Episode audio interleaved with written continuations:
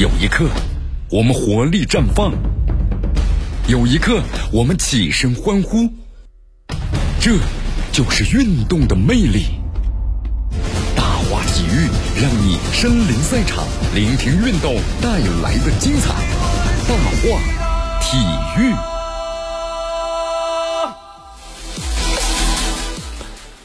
这里是大话体育，我江南，继续锁定 FM 九十六点七绵阳广播电视台新闻广播，继续关注我们的节目。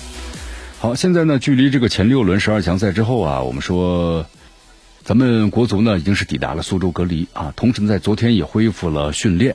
你看这个新闻媒体报道啊，说在经历了李铁赛后的新闻发布会的这个言论风波之后呢，说的太多了，是吧？啊。言多必失啊！中国队在本阶段的苏州这个封闭集训期间，说不再安排的媒体的采访环节啊，全都需要一个安静的环境。咱们中国队啊，在十月十八号晚些时候呢，重返了苏州。我们说进行是两天的休整，那么通过这两天倒时差呢，缓解身体还有精神上的疲劳。但是教练组的话，我们说了没有停下工作的步伐，利用这段时间呢，盘复过去两轮的比赛，同时研究啊接下来对手的情况，然后呢制定了相应的备战的计划。你看，在昨天的话呀，咱们国家队呢在泰国基地场内进行了回国之后的第一次室外训练啊，为接下来中超联赛要开打了嘛，那么调整下状态。根据了解的话呢，和上个月球队啊返回国内情况是一样的。中国队呢，我们说在本阶段苏州封闭期间呢，就是不再安排这媒体采访了。我们说，在这个和澳大利亚队比赛结束之后啊，李铁的个人言论引起了巨大的争议。我们说球队不可避免受到外界声音的这么影响是肯定的，因为你成绩不好。成绩不好的话，你看你，然后李铁呢，虽然心中有怨言的话，你一爆发出来，在这种情况之下，你硬硬杠是肯定不行的啊！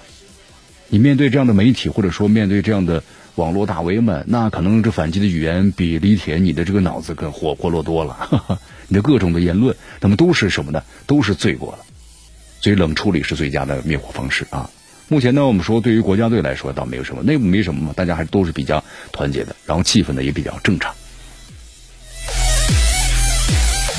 好，你看，明年啊，二零二二年卡塔尔世界杯倒计时的话，就这么一年的时间了。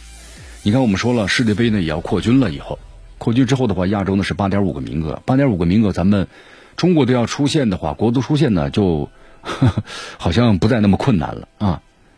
其实出不出现都是那么回事了，因为大家都知道，二零二零年世界杯啊，已经是确定了，就是要扩军了，有四十八支球队呢可以参加世界杯的比赛。那么亚洲呢分到是八点五个名额。你看，根据这个国际足联的星级的排名，亚洲前十名分别是伊朗、日本、韩国、澳大利亚、沙特、卡塔尔、阿联酋、中国、伊拉克和阿曼。那么国足的亚洲最新的排名是第八。那么扩军之后呢？如果按照这个现在世界的排名，那么国足还是具备了打进世界杯的实力啊！就是八点五，咱们至少排在第八位嘛，没什么问题了。哎呀，是吧？你看。卡塔尔世界杯啊，二零二二年史上第一届的北半球冬季的世界杯，也是史上啊最后一届三十二队呢参加了世界杯了。以后就是四十八支球队了，亚洲八点五个名额。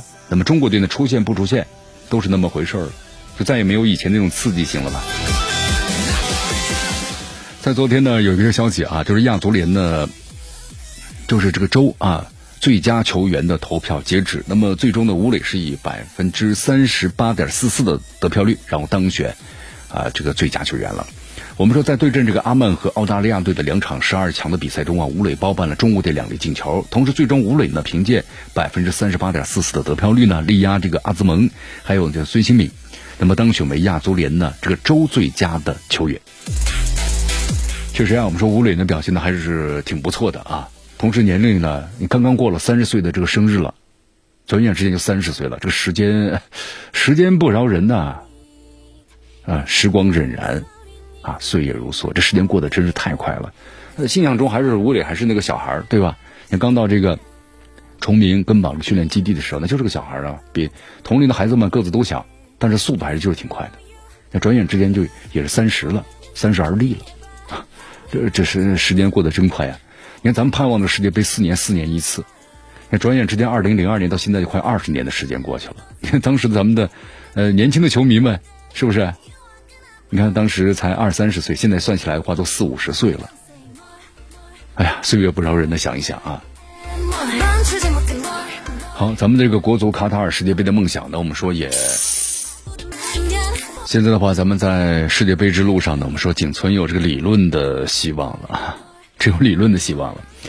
你看，二零二年咱们确实豪赌啊，规划大计划，这看来也没成功啊，也画成休止符了。看起来规划一事儿呢，已经烂尾了。目前呢，咱们所有的规划球员呢，都是靠高薪吸引的。包括那一笔巨额的安家费，包括那多年高工资的合同，再加上大部分的规划球员呢都集中在一个队，比如说广州队，对吧？风险和成本呢没有均摊。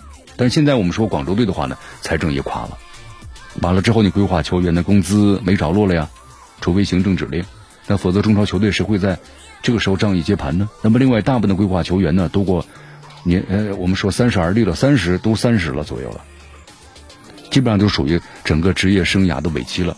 那么重金规划之后呢，就踢这么一届，那下一步咱们中国足球到底该怎么走呢？好，其实咱们话说回来啊，规划是不是叫重金求人呢？也不一定见得吧。我们说这批规划球员呢，之所以是高薪，那么请过来一个原因就是他们是中超赛场的红人嘛，在亚冠赛场上那是威风八面的。那么只要把他们在俱乐部的表现移植到国家队中，那世界杯的名额岂不是手到擒来呀？那么另外呢，就是。三年前开始执行的规划政策是两大原则，就是符合规划条件加有俱乐部呢愿意买单。不得不说，好像想的有点简单了呀。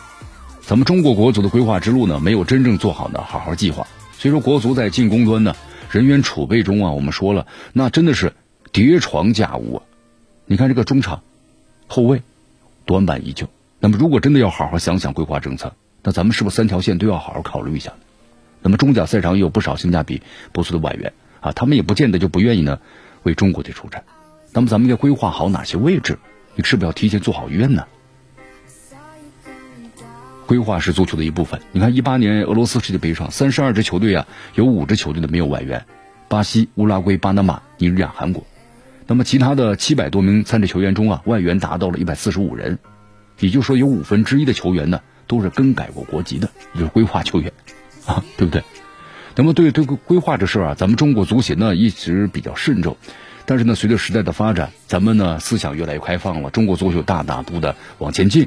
那么规划呢，确实是条捷径，让中国足球能够尽快的再次融入世界杯。但是现在的话呢，看来确实也有很多的问题，出现的希望基本上呢没了。